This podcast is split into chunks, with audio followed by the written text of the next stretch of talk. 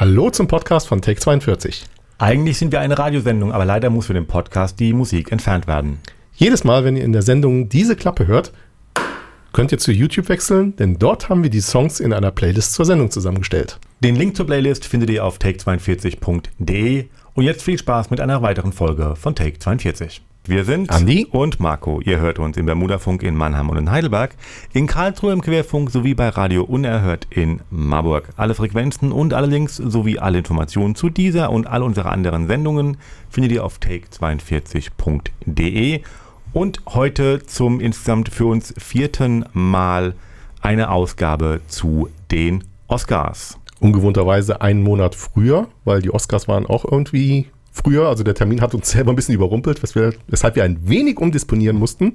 Das heißt, nicht so wie gewohnt eine Vorschau auf die kommenden Oscars, sondern ein Rückblick auf die bereits vergangenen Oscars. Ganz genau. 2020 natürlich. Wir wissen schon, wer gewonnen hat. Nichtsdestotrotz ist die Sendung genauso interessant, weil wir, wie sonst auch, alle nominierten Scores anspielen und alle Best Original Songs ausspielen. Steile Vorlage. Wir haben zehn Songs, das heißt, äh, wir hören auf zu quatschen und fangen mit dem ersten an, oder? Ja, und da quatschen wir trotzdem. Okay. Ähm, weil der, das beste, äh, also Best Original Song aus dem Film Harriet ist äh, insgesamt oder war für zwei Oscars nominiert.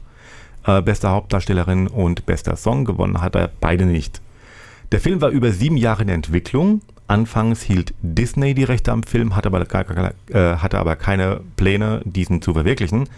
Dann hat Disney immer die Rechte abgegeben und das Projekt konnte fortfahren.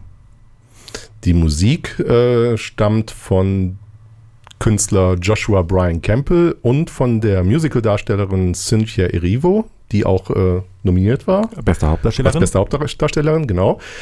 Der ähm, 25-jährige Jazzmusiker Joshua äh, Campbell feiert mit dem Song eigentlich seinen ersten großen Erfolg und äh, die Co-Künstlerin Cynthia Erivo hat schon einige Preise und Nominierungen äh, zuvor eingeheimst und zusammen haben sie jetzt damit wirklich ihren Durchbruch geschafft.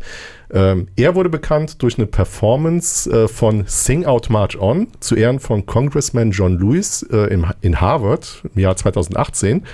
Das wurde halt gefilmt und ging äh, auf YouTube viral einfach steil. Also das hat ihm äh, unglaublich viel Aufmerksamkeit äh, eingebracht, was ihn letztendlich auch den Job bei Harriet äh, dann verschaffte. Und, Cyn äh, und Cynthia Erivo ist eine Musical-Darstellerin, ich sagte es bereits, und Songwriterin und hat sich eben auch als Hauptdarstellerin äh, der Harriet stark in das Songwriting mit eingebracht. Und äh, so ist der Song halt zu diesem gospeligen äh, äh RB-Song geworden, der jetzt ist.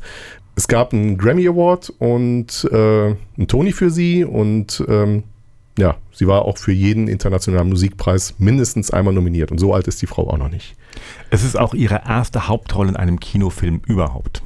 Ja, dann äh, spielen, spiel, spielen wir es mal. Der Song heißt Stand Up. Kommen wir zum ersten Score heute. Der stammt aus dem Film Little Women. Der Film ist sechsmal für den Oscar nominiert, hat davon nur einen bekommen und zwar für die besten Kostüme. Neben der Nominierung von Alexandre Desplat für die beste Filmmusik gab es dann noch Nominierungen als bester Film oder auch als für die bestliche weibliche Haupt- und Nebenrolle. Es ist übrigens die insgesamt vierte Verfilmung der Buchvorlage und die bekannteste vor dieser Verfilmung ist der Film Betty und ihre Schwestern von 1994 mit äh, Leuten wie Winona Ryder, Claire Danes, Kirsten Dunst oder auch einem sehr jungen Christian Bale. Ja, irgendwann ist so eine Vorlage aber auch mal totgeritten. Aber gut, alle 25 Jahre kann man es ja mal probieren. Richtig, ja. äh, Alexandre Desplat, äh, unser erstes Déjà-vu heute, war jetzt in den letzten Jahren schon häufiger mal für einen Oscar nominiert. Ich glaube, das ist eine dritte in der Folge. Ja, und ja. Äh, mindestens ein, eine davon hat er auf jeden Fall gewonnen. Shape of Water, vor genau, drei Jahren. Genau, und ähm, aber der, der, Franzose ist nicht nur in Hollywood unterwegs. Ähm, er ist zwar bekannt für viele äh, Blockbuster, aber macht auch viel äh, Low Budget. Und äh, in seiner Filmliste finden sich in den letzten 23 Schaffensjahren allein 48 rein französische Produktionen, von denen die meisten nicht international vermarktet wurden. Also äh, ich glaube, er lebt wirklich für die Filmkunst und ähm, One for the Money and One for the Show. One for a Friend. Kennen wir ja. Haben wir schon mal. Okay. Das kommt immer mal wieder vor, ja. Und ich glaube, er lebt das dann. Und ähm, ja, drei Oscar-Nominierungen in Folge und äh, die Musik zu Little Women bringt ihm die insgesamt elfte Oscar-Nominierung äh, schon ein. Also er ist da ordentlich unterwegs. So, dann hat den Frauen ein bisschen frisch hier geworden, oder? Ja, Elsa ist back. Die Eiskönigin 2 oder Frozen 2 hat wiederum eine ganze Menge Menschen verzaubert. Die, Und ganz ähm, viele Eltern auf die Barrikaden wieder gebracht. Ja. Sie dachten, das Franchise, der Franchise-Horror wäre vorbei. Richtig. ähm, die Oscar-Verantworteten hat der Film allerdings nicht so wirklich verzaubert, denn ähm, die Nominierung für den besten Song ist auch die einzige Nominierung für den Film. Auch wenn es sich um einen Animationsfilm handelt, hat er dennoch zwölf Minuten lang Abspann. Das schaffen nicht mal Realfilme. Also ich glaube, die letzten zwölf Minuten, die ich gesehen habe, das war Rückkehr der Jedi-Ritter. Ja, also, Also das war auf jeden Fall lang. ja. Die Animateure hatten übrigens auch ein Riesenproblem beim Film. Kannst du dir vorstellen, was? Die Animation? Nein, keine Ahnung. Ja, es hat was damit zu tun, weil, und das ist jetzt wirklich shocking, im ersten Teil hat Elsa immer Schuhe an. Dementsprechend hat ihre gerenderte äh, Figur auch keine Zehen. Mhm. Jetzt trägt sie keine Schuhe. Und die Füße mussten komplett neu gestaltet werden. Und äh, so blöd es sich jetzt anhört, ich kann, es, ich kann das Problem verstehen. Ich habe mich eine Zeit lang mit, äh, mit 3D-Animation auseinandergesetzt und es ist die Hölle, an einem bestehenden 3D-Modell nachzufutscheln. Deswegen, das ist genau der Grund, warum ich mir dieses Trivia rausgesucht habe. Andi kann da mitfühlen. Ja, tief, ganz tief. Ja. Ähm, gut, weg von der Animation äh, hin zur Musik. Wir Äh, brauchen mehr Füße. die Füße sind nicht das Problem, die Zehen, verdammt. Stimmt, die, Zehen waren es. Entschuldigung, die Zehen. Äh, die Musik stammt, äh, wie beim ersten Teil auch, äh, von dem Ehepaar Kristen Anderson Lopez und Robert Lopez. Das scheinbar unbekannte Ehepaar hat halt eben genau die ganzen Songs vom ersten Teil geschrieben und eben auch für äh, jetzt für den zweiten Teil und gewann auch für die Eiskönigin, also Frozen 1, äh, den Oscar für den Song Let It Go. Ähm, die zweite Nominierung gab es dann vor zwei Jahren, glaube ich, für Remember Me aus dem Animationsfilm Coco. Gab es auch den Oscar für. Das heißt also zwei Nominierungen, zwei Siege, war schon mal nicht schlecht. Äh, hat aber jetzt in diesem Jahr dann trotzdem nicht gereicht. Die beiden sind ähm, eng mit dem Disney Channel verwoben. Ähm, also man sieht, hat jetzt außer diesen drei Nominierungen auch noch nicht viel im Kino von den beiden gehört, aber auf Disney Channel laufen halt diverse Serien ähm, und immer wenn es einen Musical-Part gibt, sind die beiden da involviert.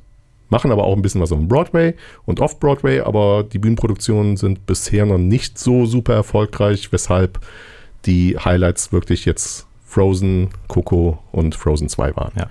Bei der Oscarverleihung wurde der Song übrigens äh, mit Textzeilen aus mehreren Sprachen von den jeweiligen, Le- äh, jeweiligen Sängerinnen in der Landessprache gesungen. Also sprich, die deutsche Sängerin war auch dann tatsächlich bei den Oscars und hat dann eine Zeile ähm, in der Landessprache, also auch dann auch in Deutsch gesungen. War eigentlich ein schöner Mix. Wir spielen jetzt trotzdem quasi die äh, ausgekoppelte Variante ähm, mit nur einer Stimme. Genau. Der Song heißt Into the Unknown.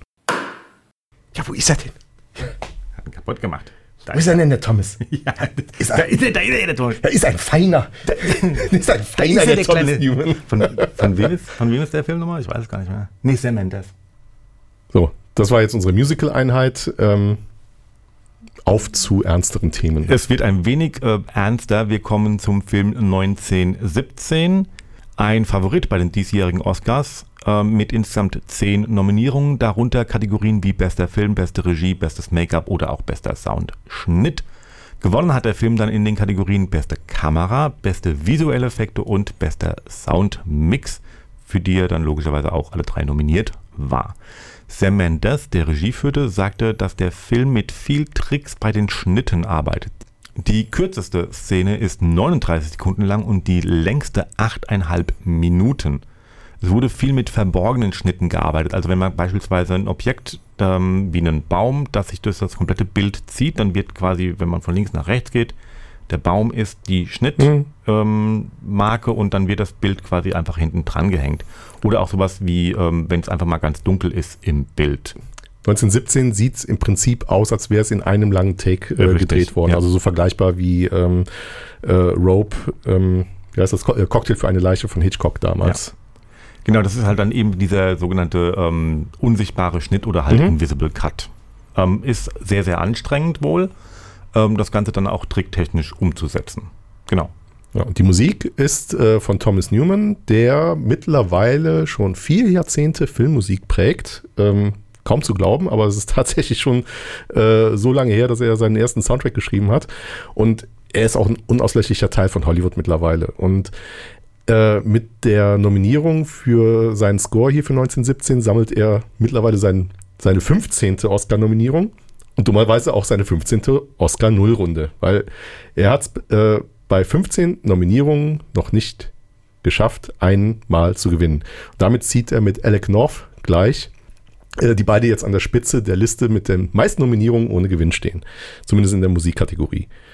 Aber er trägt damit zu einem positiven Rekord bei, zu dem komme ich aber später noch. Ähm, hat was mit der Familie zu tun, aber da haben wir ja noch einen. Bevor wir dann jetzt weiterreden, Musik aus 1917.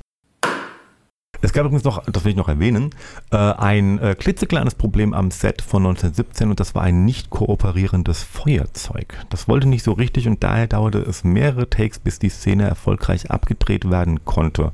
Angeblich wurde so der Großteil eines ganzen Tages ähm, mit dem kleinen Feuerzeug verbracht. Aber das nur mal so am Rande. Und von, von mir noch so am Rande, äh, nachdem ich den Soundtrack dann auch nochmal separat gehört habe, ich finde, er erinnert sehr an äh, ähm, Dunkirk von Hans Zimmer. Da sind ein paar Elemente drin, die so ein bisschen abgekupfert klingen. Ich glaube, das könnte auch so der Grund sein, warum der wieder mal nicht äh, bis an die Spitze gereicht hat. Kommen wir Aber jetzt, egal. Ja. Ja. Kommen wir zum nächsten Song. Der stammt aus dem Film Breakthrough und ist auch die einzige Oscar-Nominierung für diesen Film. Kannst du das nochmal sagen? Du hast das eher so schön gerollt. Breakthrough. das kann ich. Der Film selbst basiert auf dem Buch The Impossible, was wiederum auf wahren Begebenheiten beruht. Der Film gilt als Independent-Produktion und wurde von Fox 2000 Pictures produziert, was auch wiederum das geringe Budget von 14 Millionen Dollar erklärt. Wobei man natürlich mit Schauspielern wie Topher Grace und auch Josh Lucas durchaus bekannte Schauspieler hat, was der Story natürlich keinen Abbruch tut. Und hier sind wir dann wieder beim nächsten Déjà-vu, denn Diane Warren ist äh, wieder mal nominiert gewesen, diesmal halt eben für den Song für, ähm, für den Song I'm Standing With You aus dem Film Breakthrough. Und äh, ich war mir völlig sicher, dass sie den Oscar gewinnen würde, denn sie sammelt momentan jährlich eine Nominierung für den äh, besten Song und äh, schafft es halt immer wieder leer auszugehen. Also sie hat es jetzt mittlerweile auf elf Nominierungen äh, gebracht, davon fünf seit 2015. Und äh, man könnte jetzt äh, sagen, äh, auf der Song-Shortlist ist die Thomas Newman eng auf den Fersen. also sie hat, hat halt jetzt wirklich elf Nominierungen und äh, auch noch keinen Oscar. Aber äh, äh, sie bekam den Golden Globe für den Song und ähm, aus fünf Nominierungen hat sie auch äh, schon mal einen Grammy bekommen. Und sie ist nach wie vor eine der erfolgreichsten Komponistinnen, die auch schon mit den ganz Großen gearbeitet hat, fern von, äh, von Filmmusik und äh, Hollywood. Könnt ihr alles auch noch auf Tech 42 nachlesen, weil Déjà-vu, Diane Warren hatten wir jetzt wirklich jedes Jahr mindestens einmal in der Sendung drin. Sie ist, sie ist glaube ich, die meistgenannte Künstlerin in unserer Sendung, die noch keine eigene Sendung bekommen hat. Was man mal nachholen könnte. Ja, schreib's Ja. auf. Gut. Guck mal nach. Ähm, ganz kurz für alle Ja. Trekkies unter uns. Ähm, die Regie bei Breakthrough führte übrigens Roxanne Dawson. Sie spielte Belana Torres bei Star Trek Voyager und ist seit 2011 übrigens nur noch hinter der Kamera tätig, also exklusiv, vorher auch schon, aber seit 2011 exklusiv hinter der Kamera tätig. Äh, und das kann man sich bei der IMDb mal anschauen, durchaus äh, beschäftigt. Also langweilig ist der Frau nicht. Okay, gut. Ja, das nur am Rande. Gut, dann würde ich sagen, äh, das war's für Breakthrough. Außer wir spielen natürlich noch den Song. Also Bitte. jetzt I'm Standing With You. So, jetzt weg wieder vom, äh, vom RB und Gospel. Ab zur Marriage Story. Der Film hat sechs Oscar-Nominierungen, unter anderem beste Hauptdarstellerin, bester Hauptdarsteller, bester Film und beste Nebendarstellerin und diesen hat Laura Dern dann auch gewonnen. Und natürlich, deswegen, spiel, äh, deswegen besprechen wir ihn heute, die Nominierung für den besten Score. Noah Baumbach ist Autor und Regisseur des Films und hat laut eigener Aussage den Film teilweise ähm, basierend auf seinen eigenen Erfahrungen aus einer Trennung oder aus der Trennung von Jennifer Jason Lee geschrieben. Angeblich hat Lee den Film gesehen und er gefällt ihr. So schlimm kann es also quasi nicht gewesen sein. Ähm, Marriage Story ist ja ähm, ein Film von Netflix und da ja eigentlich nur für den Streamingdienst vorgesehen, genauso eigentlich auch wie ähm, The Irishman, der ja auch nominiert war. Äh, Netflix hat den Film aber dann doch in die Kinos gebracht und zwar genau für 30 Tage. Danach war er dann nur noch beim Streamingdienst zu sehen. Aber das reicht ja, denn wir alle erinnern uns, wie bei, äh, was die Regeln sind für eine Oscar-Nominierung. Ähm, wie lange muss ein Film im Kino laufen? Eine Woche. Ganz genau, und zwar im LA County. Genau. Ja. Und? Ähm, Entschuldigung, du hast, du hast mich gerade. Dein, dein Schluss kam so abrupt. Ähm, äh, Score, Score, ja. Also das, take it away. der Score ist von Randy Newman, seinerseits Cousin von Thomas Newman, den wir eben schon hatten. Und äh, ich würde sagen, wir spielen jetzt erstmal den Score. Danach sage ich ein bisschen was zu Randy Newman und dann äh, steigt Marco nochmal ein. Denn Randy Newman hat es geschafft, dieses Jahr zwei Nominierungen zu bekommen. Einen für den Original Song, einen für den Original Score, aber für jeweils unterschiedliche Filme. So, das war der Score zu Marriage Story von Randy Newman.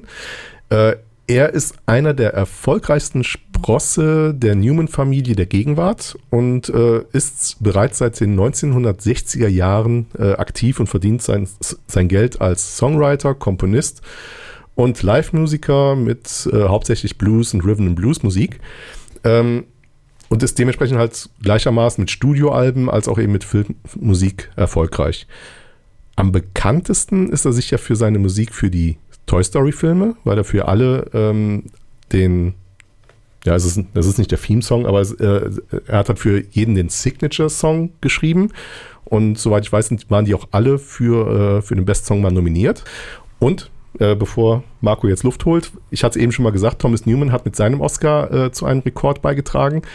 Äh, zum gleichen Rekord trägt auch Randy Newman bei mit seinen zwei Oscar-Nominierungen. Denn durch diese drei Oscar-Nominierungen hat die Familie Newman es mittlerweile auf 92 Oscar-Nominierungen geschafft ähm, und ist damit die erfolgreichste Familie der Filmgeschichte, was Soundtracks angeht oder was Filmmusik angeht. Ähm, der vierte Teil der Toy Story-Reihe war zweimal nominiert, neben dem besten Song auch noch bester Animationsfilm, den hat er auch gewonnen. Ähm, der Film ist natürlich aus dem Hause Pixar und wir haben es, glaube ich, auch schon mal erwähnt. Pixar wäre nicht Pixar, wenn es nicht eine Menge Anspielungen auf andere Filme aus dem eigenen Haus geben würde. So kann man zum Beispiel äh, bekannte Figuren und Sets aus dem Film oben sehen, aber man geht auch ein bisschen weiter und man kann ähm, äh, im, aus dem gesamten Disney-Universum diesmal auch Obi-Wan Kenobi als Puppe sehen im Hintergrund oder auch einer von diesen Schreikanistern aus Monster AG. War es der alte oder der neue Obi-Wan Kenobi? Ich nehme an, den, also ich nehme an Hugh McGregor. Okay. Also als Puppe halt dann, logischerweise. Entschuldigung, ich wollte ähm, wollte dich nicht outen, dass du den Film auch nicht gesehen hast. Nee, äh, tatsächlich nicht. Also ich habe ich hab nach Toy Story 2, glaube ich, tatsächlich aufgehört. Bei Toy Story 3 waren wir im Kino. Ich dann habe ich, nach, hab ich nach Toy Story 3 aufgehört. Das ist neun Jahre her, weil Teil 4 kam vor 24 Jahren in die Kinos. Ähm, Teil 1. Entschuldigung, ja. Ähm, und nach dem dritten Teil, der ist jetzt auch schon neun Jahre her, war es lange, lange Zeit äh, eigentlich Ende mit dem Franchise. Tom Hanks und Tim Allen haben beide für den Film unterschrieben, bevor ein Drehbuch stand und der Film durch Disney angekündigt wurde. Und beiden wurde es vertraglich untersagt, darüber zu sprechen. Also äh, zur Erklärung, also Tom Hanks spielt Woody mhm. und äh, Tim Allen ist die Originalsynchronstimme von äh, Buzz Lightyear. Genau. So, ähm, und die Nominierung gab es für den Song I Can't Let You Throw Yourself Away. Und äh, da macht Randy Newman das, was er am besten kann. Richtig schön Rhythm and Blues. Und den hören wir uns jetzt an. Ja, zum nächsten Thema. Hast du da irgendwas zu, zu sagen? Eine ganze Menge. ich hab's befürchtet. Nee, äh, logisch. Hau rein. Star Wars. The Rise of Skywalker. Der letzte Teil der, äh, der Skywalker-Saga hat insgesamt drei Oscar-Nominierungen und zwar bester Soundschnitt, beste visuelle Effekte und natürlich John Williams für die Filmmusik. John Williams hat ja auch mal gesagt, dass er jetzt keine Musik mehr für die kommenden Star Wars-Filme machen will. Disney hat ja schon angekündigt, dass es eine neue Trilogie ins Kino bringen will. Ähm, das Skript zum Film wurde übrigens im Internet geleakt und bei eBay angeboten. Laut Aussagen wurde es unter dem Bett von einem der Schauspieler gefunden und von dort entwendet. Disney bestätigte, dass man das Drehbuch über eBay zurückersteigert hat. Der glücklose Schauspieler war übrigens äh, John Boyega, der es selbst zugegeben hat, das Drehbuch unter seinem Bett verloren zu haben. Carrie Fisher ist ja eigentlich vor den Dreharbeiten zu diesem Film gestorben ähm, ist dann allerdings doch im Film recht prominent vertreten. Es wurden hierfür ähm, Szenen aus den beiden anderen Filmen, also Episode ähm, 7 und 8, verwendet. Die Hintergründe wurden, äh, wurden digital ausgetauscht, ihre Kleidung wurde ebenfalls digital verändert und ihre Haare wurden ein wenig grauer gefärbt. So, äh, und wie du hast es eben gesagt, John Williams kündigte bereits Anfang 2018 an, dass er, äh, dass The Rise of Skywalker definitiv der letzte Star Wars mit seiner äh, Original-Filmmusik sein wird, beziehungsweise das wird der letzte Film sein, für die er Musik schreiben wird, äh, was Star Wars angeht. Ähm, aber er hat auch versprochen, dass er in diesen Score nochmal alle großen Themen äh, der vergangenen acht Episoden äh, reinbringen will. Und das hat er auch definitiv gehalten. Ähm, und er hat natürlich auch viel Neues reingebracht, weshalb ich auch fest davon überzeugt war, dass John Williams äh, hier den Oscar gewinnen wird, einfach so als den Oscar als Gesamtwerk Episode 7, 8, 9. Äh, war nicht so. Ähm, Musik ist trotzdem klasse. Ähm, die Aufnahmen für die Musik begannen im Sommer 2019 und dauerten äh, sechs Monate und fast bis zur Weltpremiere des Films.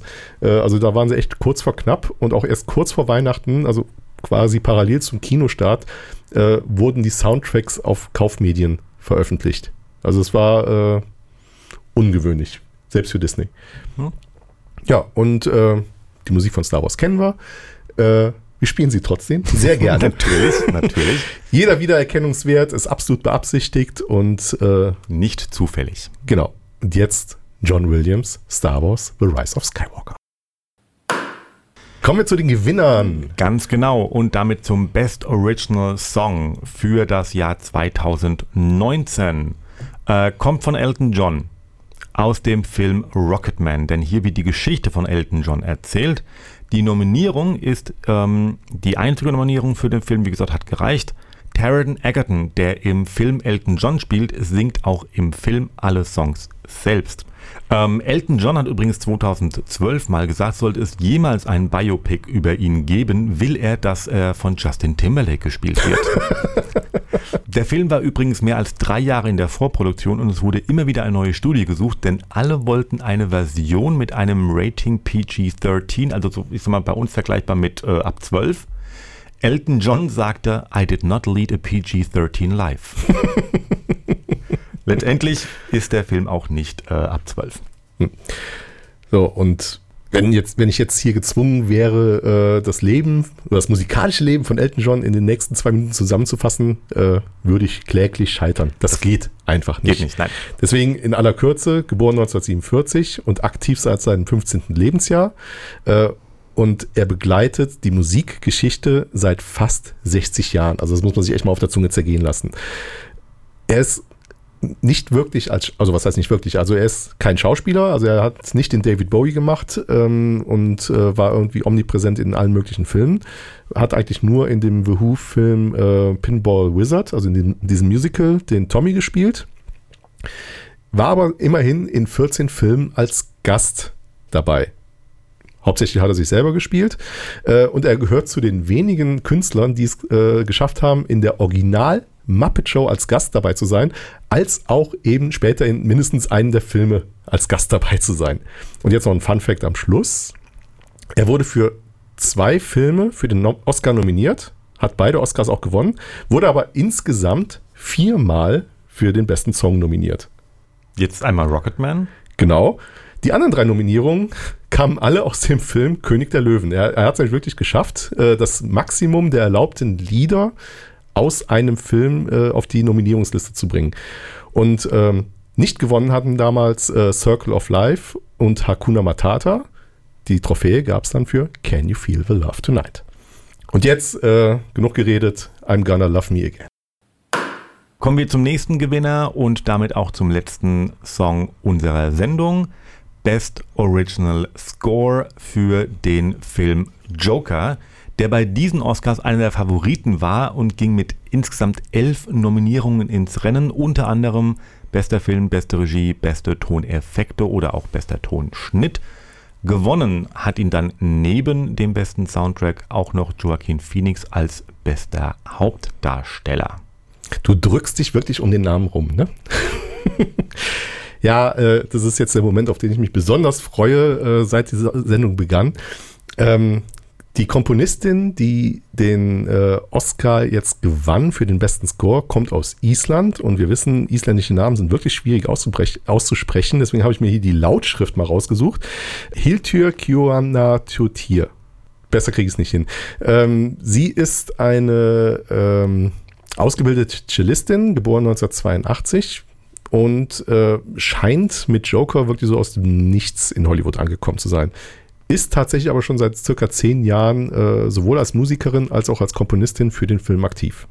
Und Warner Bros. hat schon angekündigt, nachdem das so ein Riesenerfolg ist, man will jetzt mehr Comic-Verfilmungen machen, die eher düster sind.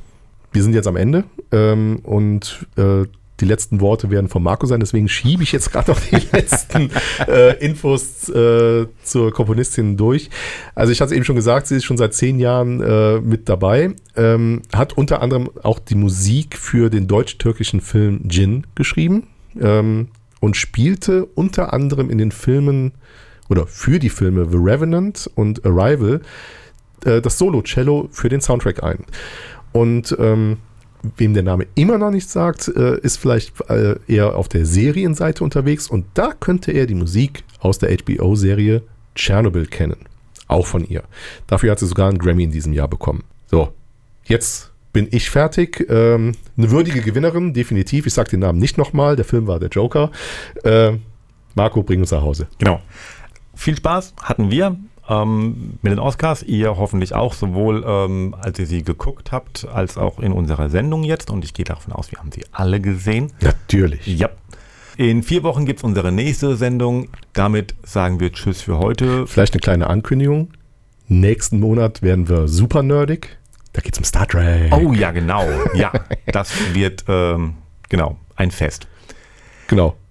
Ja, das war's für heute. Ähm, wir sind der Andi und der Marco und sagen Tschüss, bis zum nächsten Mal. Tschüss.